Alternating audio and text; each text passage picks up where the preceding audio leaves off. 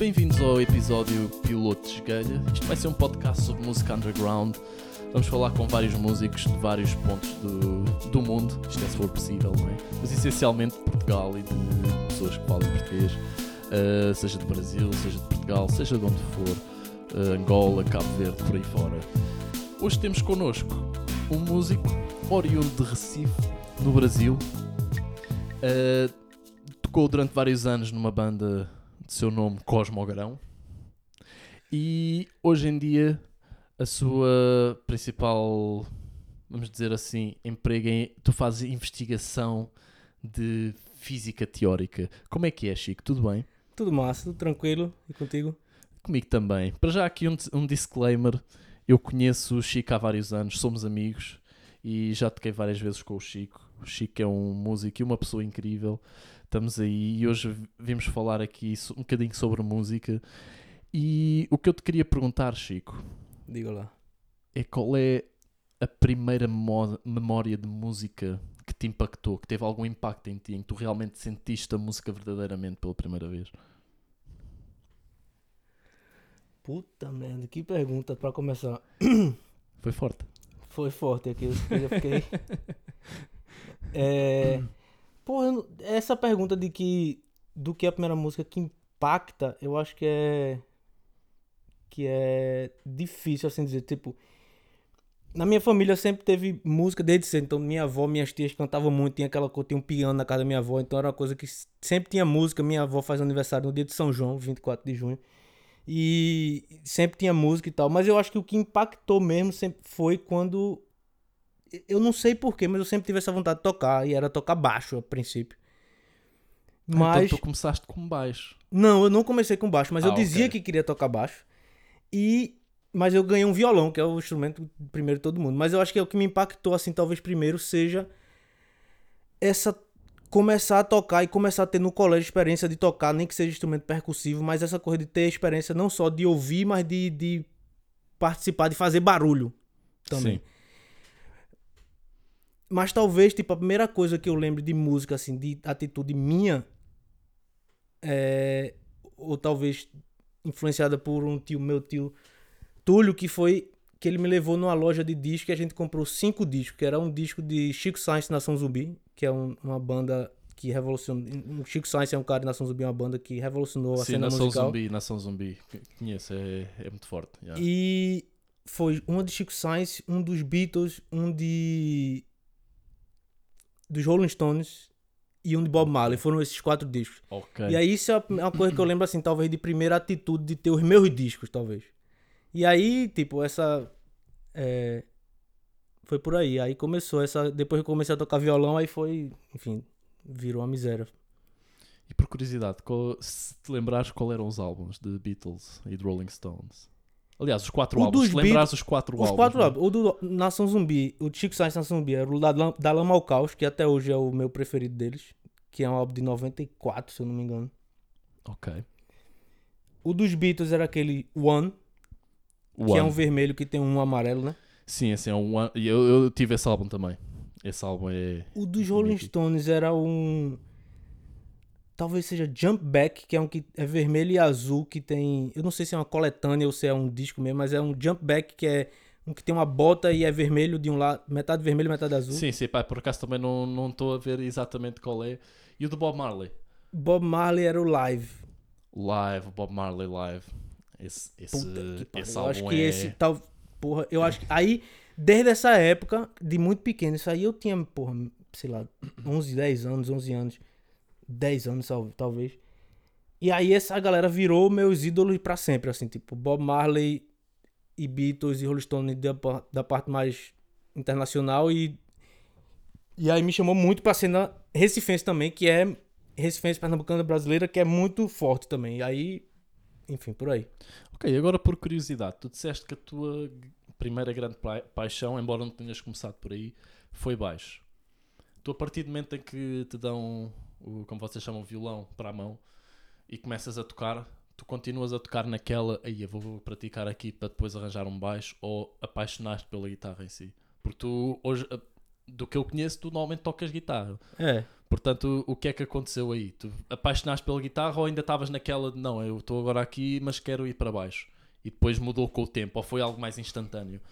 Eu acho que quando eu comecei a tocar violão mesmo, que foi quando eu ganhei esse violão, quando eu tinha 11 anos, quando eu tinha 10 anos, eu acho. É... Aí eu acho que eu meio que esqueci essa história do. Talvez nessa época, pra mim, baixo violão, eu dizia baixo porque, sei lá, talvez o vício, ou talvez era a coisa que me disseram que era aquela que batia assim, enfim, que era o, o pulsar da música. Sei lá, nessa época é muito novo, né? O cara nem pensa tanto nessas coisas. Mas aí quando me deu um violão era um instrumento e aí eu segui nele mesmo.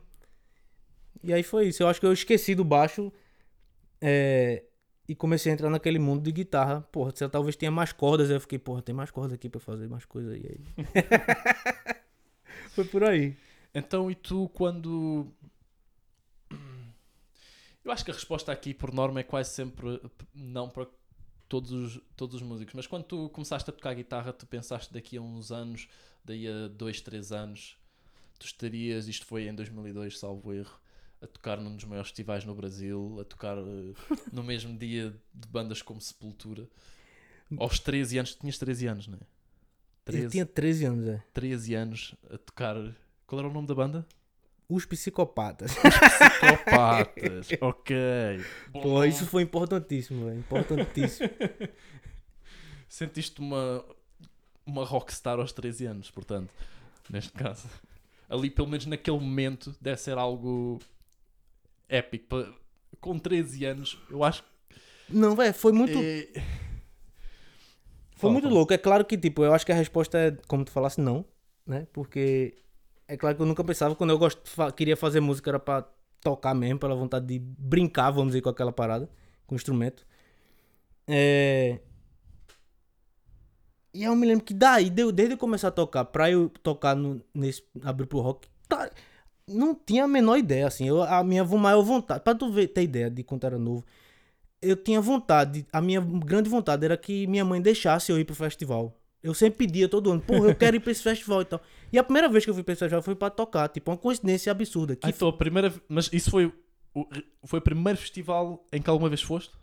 Ou não? Foi o primeiro festival a que foste? Festival, sim, velho. Tá, sim, bandas ao vivo, show ao vivo, talvez não.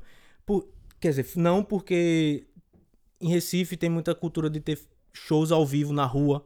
Sim, então, de carnaval, e meus pais são pessoas carnavalescas que gostam muito de carnaval, então eu já tinha dito para esses shows. Sim, mas, mas festival é outro ambiente. Como todos nós sabemos, Fest- festival de música é sempre uma coisa à parte. E Não, pô, festival outro ambiente. E essa história do, dos psicopatas nessa, no, no Abre pro Rock. Me doido que a gente era tão novo que tinha que ter autorização judicial pra gente estar naquele ambiente lá, tocando e tal. Uma loucura.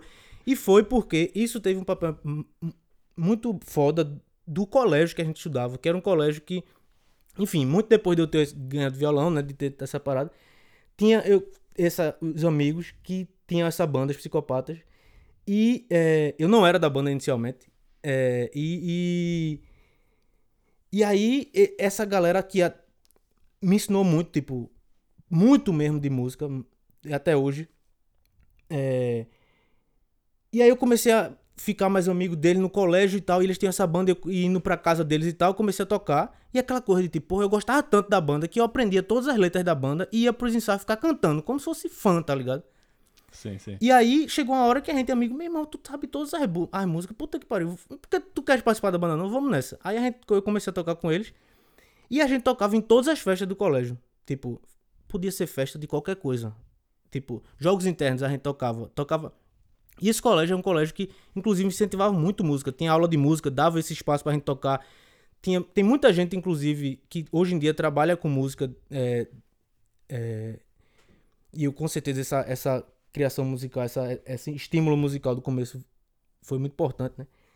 É, e aí, um dos caras que, se eu não me engano, o cara que era que é vocalista de uma banda importantíssima da cena recifense, que é Mundo Livre S.A., tinha uma filha que estudava nesse colégio, e o outro, um outro cara, é, que tinha uns filhos que era da banda é, Mombojó, que era outra banda recentemente, é, tipo, nova na época de Recife. E aí eles viam a gente tocar naquela parada ali o tempo todo no colégio. E era a décima edição desse festival Abre pro Rock.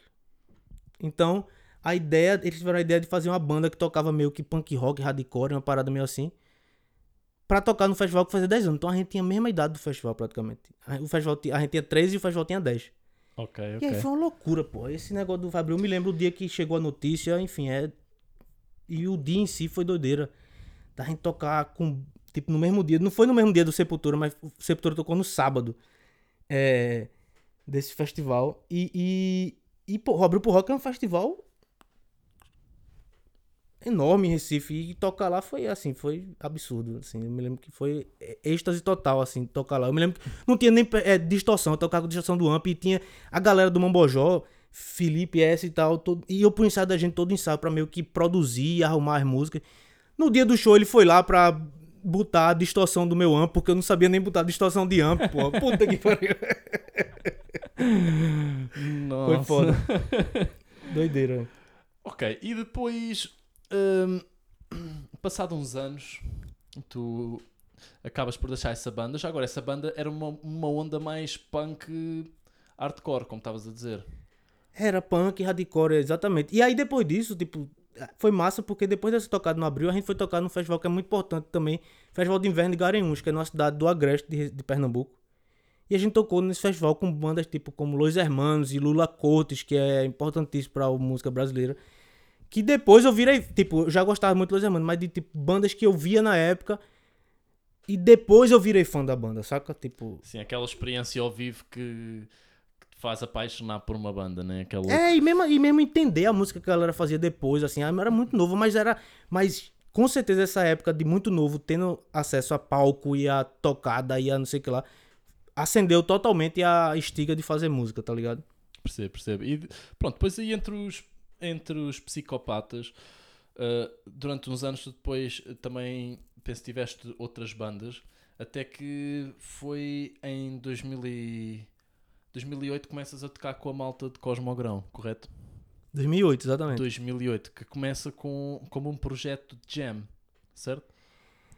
Hum, Foi um projeto de jam ou... Na verdade, a gente começa em 2008, porque nessa época, entre os psicopatas e a Cosmogrão, o que aconteceu foi porque eu tive uma banda cover dos Beatles, cover dos Beatles, mas cover de rock clássico. Ah, cover de classic rock, então. é, tipo a Led Zeppelin, é, Pink Floyd, Beatles, esse tipo de coisa. Raul Seixas do Brasil, enfim, várias, esse tipo de Raul coisa. Seixas. Que chamava Nowhere Band. Nowhere, Nowhere Band. Nowhere Band. Que era uma brincadeira com aquela Nowhere Man dos Beatles, né? Ok, ok, ok. E aí eu tive essa banda, e depois, quando eu. É, 2008. com- e aí tinha essa banda que era. Que era uma outra banda de rock também clássico, Uhum. que chamava Ecos. Ecos. E aí essa banda, tipo, a gente tocava em alguns, tocou em algumas festas junto, blá, e aí uma galera dessa banda queria formar outra banda e me ch- chamou, que foi Cássio e Chunito, que, era, que tocavam nessa banda, que foram formar outra banda e me chamaram. Aí ficou eu e Breno também, Cássio, Chunito, Breno, que eram da Ecos, desculpa, e me chamaram pra formar outra banda. Aí a gente formou outra banda e não sabia, e tipo, e foi aí que surgiu a Cosmogrão. E mas surgiu como projeto de de cover de rock 60 também, de, de, de rock clássico, tipo Jimi Hendrix, Pink Floyd e tal. Pois, porque eu vi que vocês na altura acabaram por tocar várias vezes até em universidade. Mas, Muito, mas, muito. Mas eu, mas eu vim a saber também que depois vocês só começaram a criar mais tarde. Portanto, essa era a minha grande questão. Isto seria um projeto jam ou estavam a fazer covers nessa altura? Então seria acabava por ser uh, uma, uma cena mais covers. No começo era bem cover, e inclusive eu, eu era o, o- talvez uma parte principal disso, porque eu me lembro que Cássio, que é o baterista da Cosmogrão, tem vezes ficava dizendo, pai, tem que fazer a música da gente tal, não sei o que lá. E eu sempre ficava nessa parada meio de, caralho, mas fazer música da gente, a gente é muita dedicação, a gente precisa de, muita, de, de passar muito tempo em estúdio, e fica, enfim. Meio que, meio que botando uma barreira pra esse tipo de coisa. E a gente ficou fazendo cover e fazia esses circuitos de, de universidade. De- Ok, ok. de- que era massa, né? Tocar em calorada, aquela galera, todo mundo louco. E, enfim, aquela, aquele êxtase. É aquelas festas do Porra. calor como tens em Portugal. É Tô sempre só um lembrando bocado- aqui agora. um bocado de loucura, várias substâncias à mistura por normas e coisas que mais. Não, é? que é isso? Tá maluco? Não, acha então. Claro que não, puto. É, o pessoal vai a festas de calor para beber meias de leite. Eh, eh, mas então, depois, a certa altura, penso, corrija-me se estiver errado, mas em 2012 vocês então decidem, ok, vamos começar a criar os nossos próprios, as nossas próprias músicas e começaram a trabalhar até lançarem o vosso primeiro EP. Isso. Foram músicas que vocês foram gravando ao longo do tempo. EP este que sai em 2015, chamado Cosmogrão também, com o mesmo nome da banda, correto? Correto. E, e- eu acho que tem uma, uma mudança aí que é tipo, quando a gente. O outro guitarrista que, é, que era Breno, ele é, sai da banda pra. Se eu não me engano, ele foi morar fora. E, e, e aí a gente começou a fazer as músicas nossas, mas nessa pegada de rock clássico. Ok. Tentando ok. fazer uma parada meio Jimi Hendrix, meio e tal. É, inclusive eu me lembro que a música, a primeira música que a gente fez assim, que, que era. Nossa, era a música que a gente deu o nome de Cheio de Mé. Que Mé é cachaça. E a gente, tipo, muito nessa. Tipo, era uma parada muito extrovertida, muito tipo. Tiração de onda sempre, tipo, cheio de Mé e tal. E aí. Foi quando, na verdade, nessa época, em 2012, entrou o baixista que hoje em dia é da Cosmogrão, que é Laga.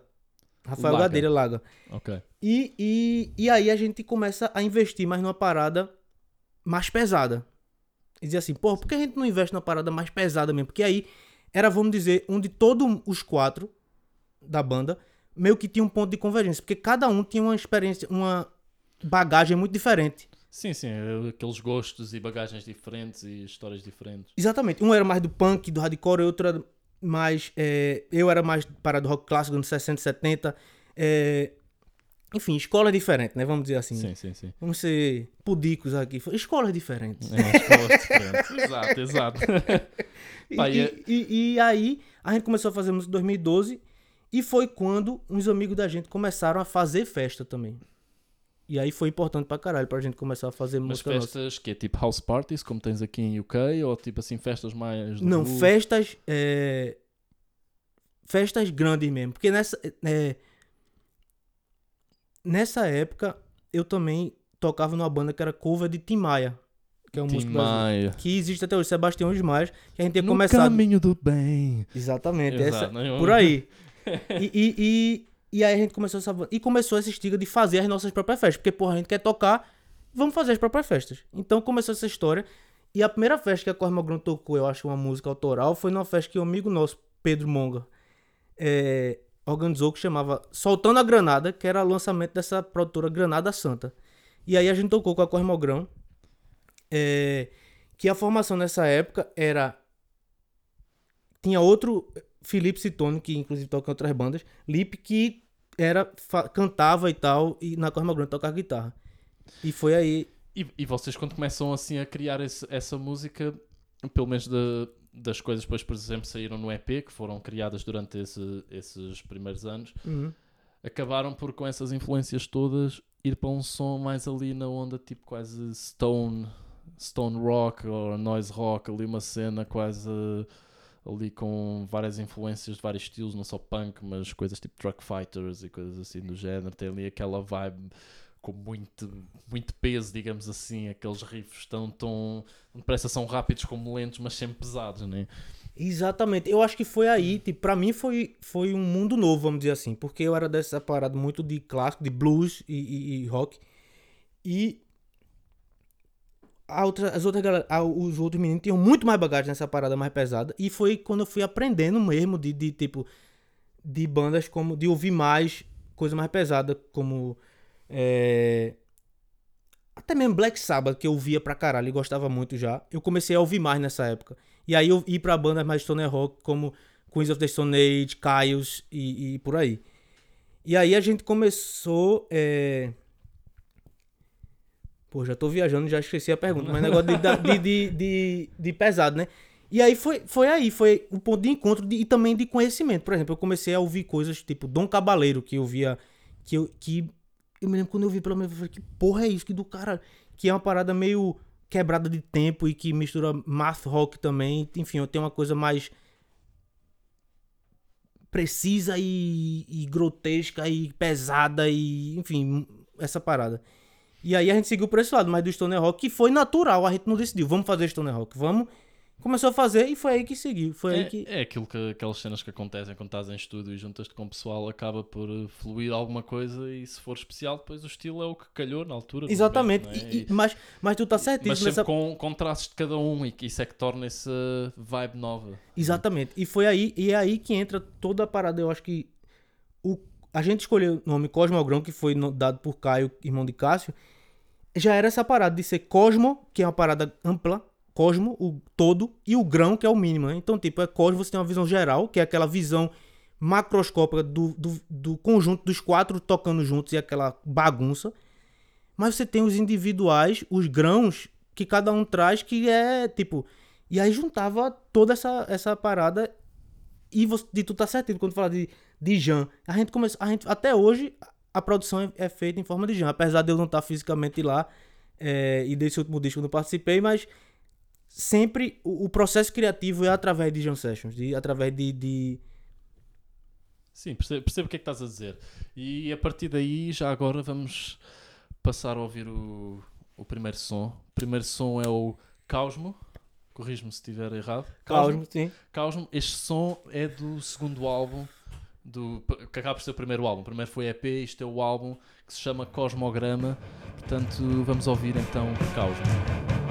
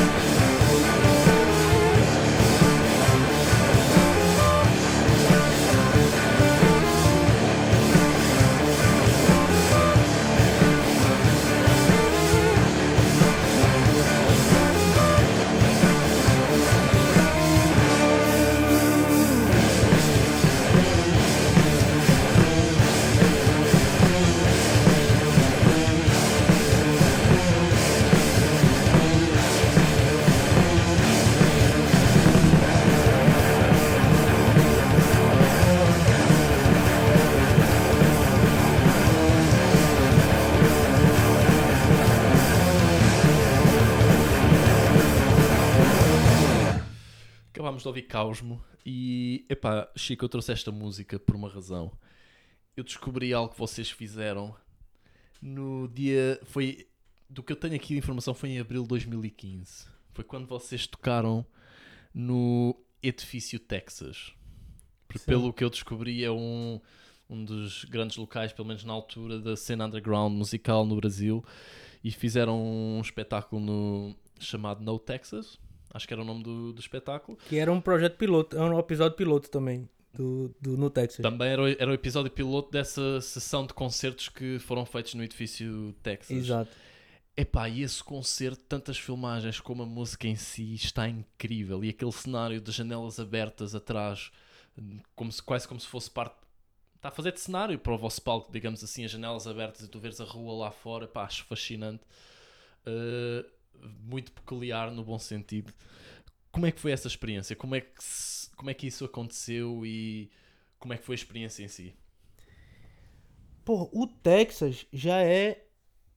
é, ele, ele em si, o Texas, o edifício Texas, mesmo antes de, de, de ser esse edifício Texas que virou. Só, só, uma, só uma coisa. Uh, esse edifício Texas é no Recife. No Recife, sim. No Recife, já, continua, desculpa.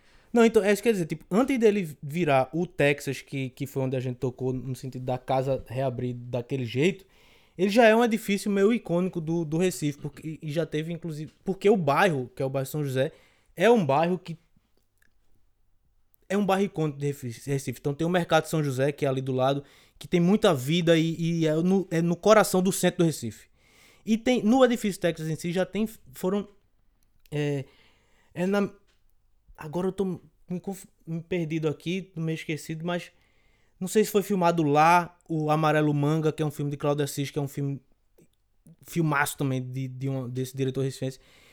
E depois, que eu acho, não sei se foi em 2015 ou 2014, ou por essa época, abriu esse no Texas, que é, virou um novo pico de, de, de vida noturna no Recife. Ok, ok. E aí começaram a fazer shows lá embaixo. E Escobar, que a, e a gente ia muito lá, porra. Porque a gente, enfim, a gente andava muito junto e ia pra lá tomar uma toda semana, vamos dizer assim. Quando abriu, virou uma febre mesmo de todo mundo ir lá. Mas era aquele sítio onde era mais tipo club ou era aquele sítio onde o pessoal ia ver concertos? Era, no começo era um pico, era um bar que abriu e ia-se pra beber. Ok, era. E tinha-se, e tinha, era Era boemia, beber, era ia pra era- beber. Para beber. Ia-se era- pra beber, e pra confraternizar e celebrar, né? Mas é, era um pico, era um bar de que é era na rua, vamos dizer assim, você ficava metade dentro, metade fora, que- aquela ali, na- ali no, no térreo. E às vezes rolava uns shows embaixo, né, nessa parte de baixo. Só que tem todo o problema de ser uma área também residencial e, que tem gente morando, então tem sempre esse problema de barulho. Pois. E aí foi quando Escobar teve, é, a galera teve essa ideia de fazer. Escobar, tu já referiste o nome Escobar duas vezes? Quem é Escobar? Escobar é, é Pedro Escobar, que era o, o- quem era o dono do Texas. Ele e o irmão dele que faziam o Texas, que, que eram a, a Pergunta provavelmente estúpida. Não tem nada a ver com o Escobar mais conhecido do planeta, pois não? não, de Não, jeito não, não, não, ok, ok. Sim, e ele era. o- E ele tentou organizar esse evento, que vocês, tal como estás a dizer, foi o episódio piloto. E pá, eu tenho a dizer que aquilo está com uma qualidade incrível. Porra, Tanto mas foi uma equipe massa. É, foi uma equipe massa de, de, de- Ele juntou uma equipe massa de imagem, de muita galera massa. é, com uma galera. Com o Homero, que era do Joinhas é, lá. é, que era do Estudo das Cavernas. Pra fazer o som. Então foi massa. E tinha essa parada da gente ir muito lá. Então tinha, além da parada profissional de querer fazer uma parada massa de som e imagem tinha da gente tá fazendo uma parada entre amigos também. Então foi muito confortável, foi muito, foi muito foda, foi muito. Sim, do que eu notei ali no, quando vi o concerto, epá, que estava uma vibe incrível e via-se que a as pessoas estavam a- ali a viver o momento e a gostar bastante daquilo. Ah, agora, numa, numa transição completamente random, mas é algo que eu quero sempre perguntar a quem vier aqui, é qual é aquela banda, ou artista, ou produtor, whatever, que tenhas andado a ouvir que seja Underground, alguém que não seja assim conhecido no mainstream, mas alguém que tu andes a viver mesmo ao máximo. Bicho, recentemente. É... Mas recentemente mesmo, eu, eu, eu conheci essa banda chamada Big Thief, que é uma banda americana, se não me engano. Big Thief. É, que foi, inclusive, nessa troca de e-mails com a galera da Cormogrão agora, porque a gente tá preparando um vídeo de, de, de quarentena, cada um tocando em casa, e aí a gente trocando algumas referências, e eu dizendo pra galera, porra, me manda aí som, faz muito tempo que eu não escuto. Até porque também, preso de tempo aqui com a parada de pesquisa aí, pesquisa com física na universidade, Sim, baralho, essas coisas todas. e dar aulas e tudo mais. Tudo isso, aí eu sempre dizia pra galera, porra, manda aí a referência. E aí eu recebi dessa, dessa banda Big Thief, que é, que foi até um, um show que eu vi deles naquela KXP Radio. Ok, ok, yeah. É, e que eu tenho ouvido pra caralho, na verdade, recentemente. Mas, é, Big Thief, sou-te sincero, não, não, não sei se já ouvi, mas acho que não, não conheço Big Thief. Portanto, tens aí alguma sugestão de uma música de Big Thief? é, Masterpiece, eu acho que é uma que eu tô ouvindo recentemente bastante, que ela mistura uma parada que é de letra, uma letra foda com, com a melodia catchy, massa, e tem umas coisas meio fora do, da caixa, com guitarra, uns solos meio... é, não tão melódicos, vamos dizer assim, que eu acho... To, é, Ma- Masterpiece, eu acho que seria... Então vamos ouvir Masterpiece do, da banda Big Thief.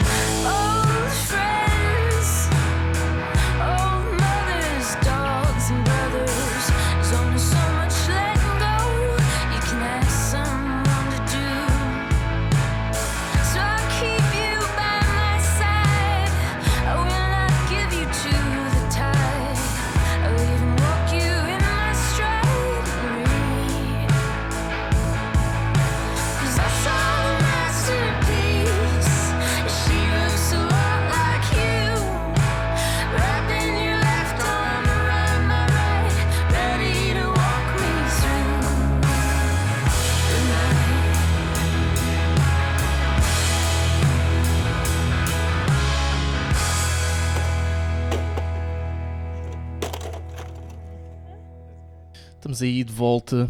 Agora, Chico, eu queria falar de uma coisa contigo. Tu falaste muito vagamente, muito assim pelo ar. Epá, e que eu achei fascinante e que pedi para acordasses para contar, contares aqui. Tu contaste-me que por volta de 2015, foi por volta de 2000 e... Não, foi antes de 2015, salvo erro. Não, foi em 2013. 2013. 2013, correto? Aquilo saiu em 2015, mas foi feito em 2013, correto? Tu. eh, pá, vocês conheceram um, um, pronto, um realizador chamado Lucas Caminha e ele foi fazer um documentário no Val do Catimbau, É, correto? Correto. E o que ele vos pediu foi para fazer a trilha sonora para, este, para esta curta-metragem eh, do Val do Catimbau. Para, para quem quiser ver, é uma, é uma curta-metragem fascinante eh, onde mostram imagens de vários sítios de, do, Catimbau, do Catimbau, do Parque do Catimbau e do Val do Catimbau e das povoações que lá residem ainda hoje. E basicamente isto é um quase como uma curta-metragem de slow TV, de certa forma, não é? Que aquilo é assim muito, muito calmo e depois Sim. misturado com a vossa trilha sonora. Como é que isso aconteceu?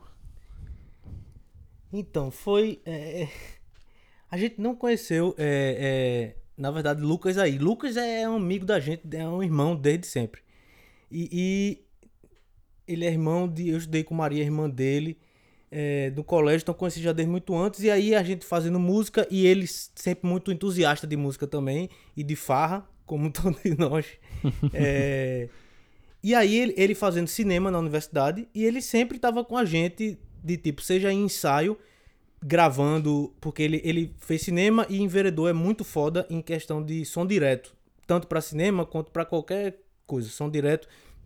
Trabalhou já em vários filmes, tanto Aquários que saiu agora, o, o Bacurau, enfim.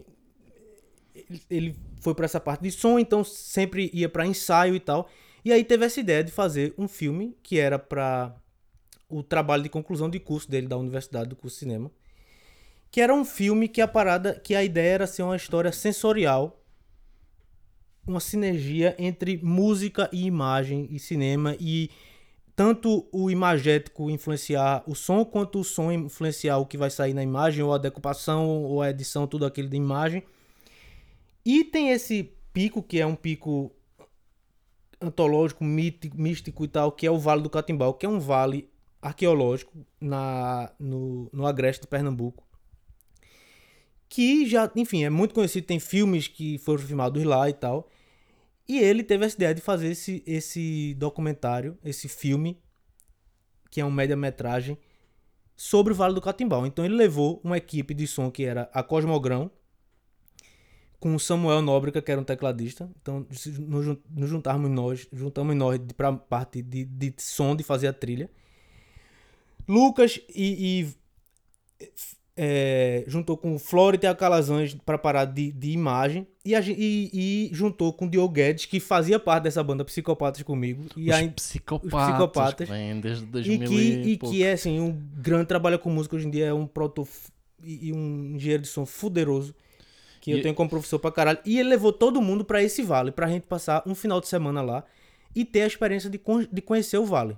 E, e tenho a dizer para quem não conhece o Val do Catimbau, vejam este documentário que se chama Catimbau e, e, se não vê- e depois de verem o, o documentário vejam também imagens do parque e do Val do Catimbau, é dos sítios mais bonitos que alguma vez vi, aquilo é fascinante. É absurdo. é. E tu estavas a dizer que aquilo, naquela zona existem civilizações há, há bastante tempo, estavas a dizer que é um- uma zona, tanto que isso dá para ver no documentário, que aquilo inclusive tens eh, cavernas com pinturas rupestres ainda. Exatamente. Tem, tem, tem essa, essa. É um parque arqueológico, tem vários sítios arqueológicos.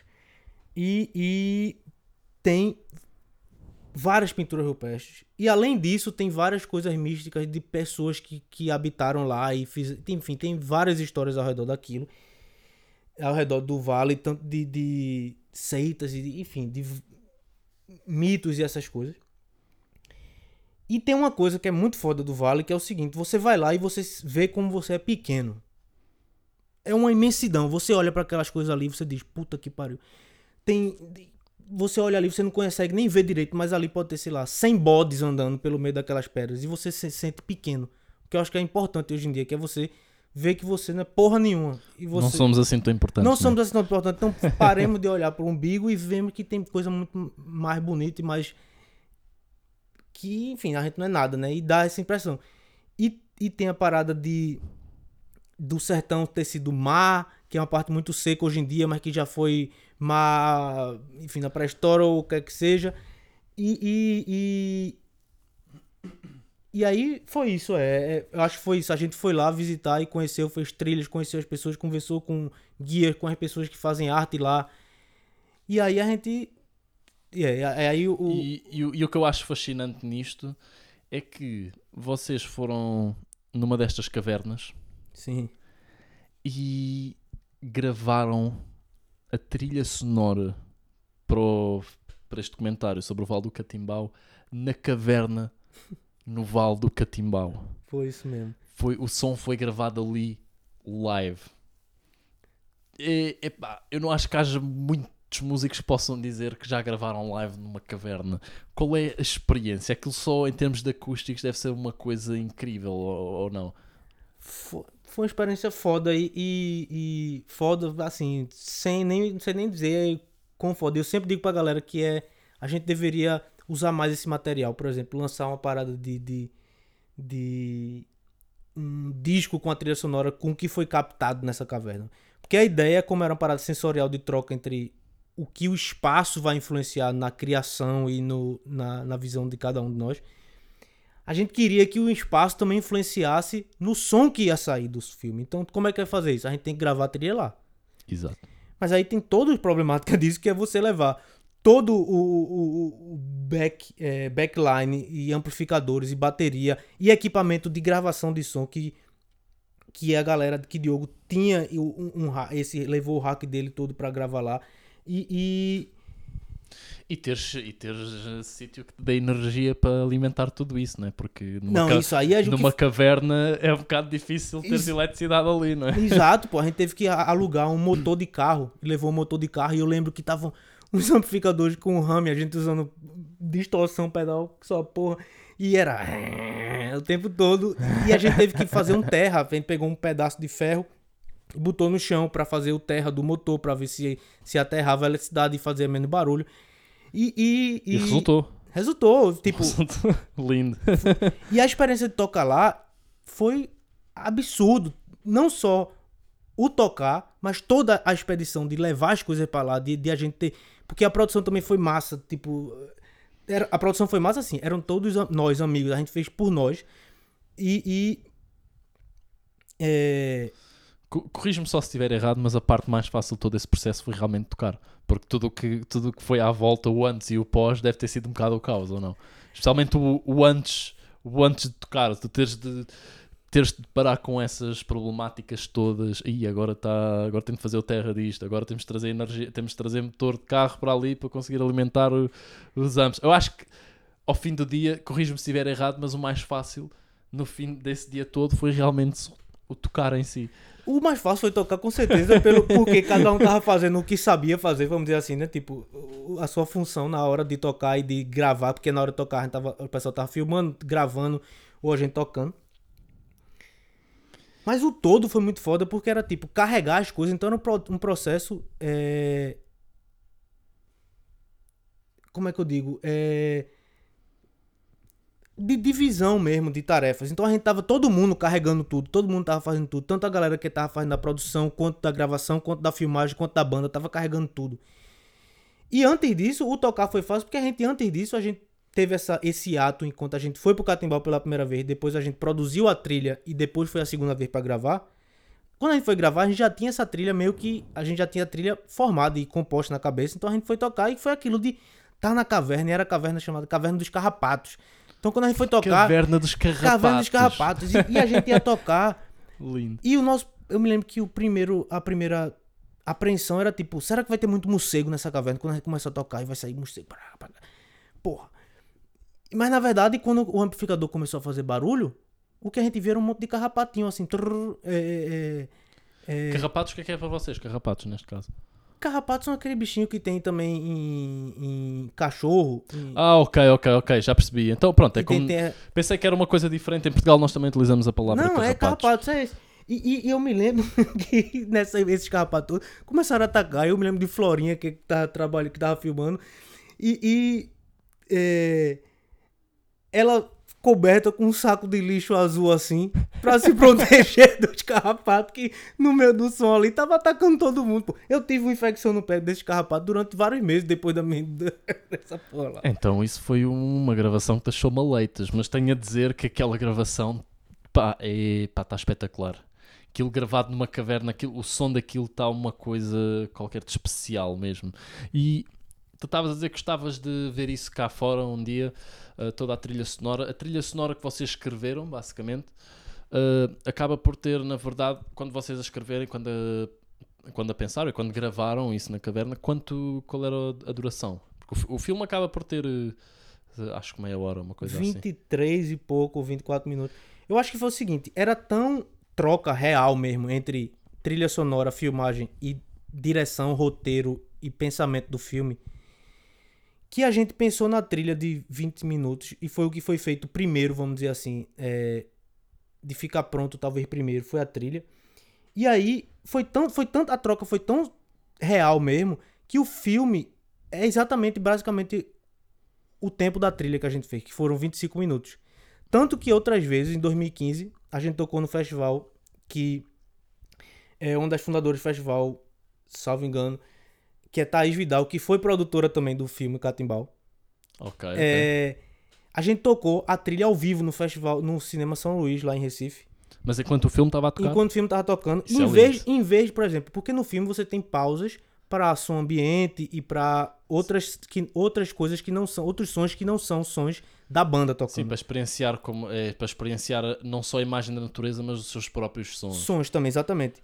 E a gente fez esse- ne- nesse, nesse Move, que era o festival, a gente fez a trilha só com a imagem, nesse cinema lindo de Recife. é, e a gente tocando a trilha ao vivo e não tinha nenhum som do, do filme. O som era a gente tocando a trilha, assim como a gente compôs, em cima do filme. E, e encaixa perfeitamente. Tipo, é, é- gente- essa troca é, foi muito forte mesmo. Pá, e mais uma vez, pá, vejam, está uma cena espetacular. E epá, agora acho que para, para acabarmos, se calhar vamos ouvir um bocadinho dessa trilha sonora escrita por Cosmogrão para o documentário Catimbau. Chico, foi um prazer ter-te aqui. Porra, bom demais. Obrigadão por vires. Ainda para mais, porque para quem não sabe, o Chico vai embora de UK dentro dos próximos dias. Portanto, ele vir aqui foi, foi uma coisa incrível. Obrigado por teres vindo, Chico. Pô, valeu Epá, demais e, aí. e boa sorte nessa tua nova etapa em Marselha e que desfrutes. Valeu Vamos demais. ouvir então. uh, diz? Desculpa. Não, não, valeu demais e, e é isso. Espero que não tenha enchido muito o saco. Não, não, acha Chico, não. Então, você está louco. Não. Va- vamos então ouvir eh, um pouco da trilha sonora do, da curta-metragem de Lucas Caminha, Catimbau. Então vá.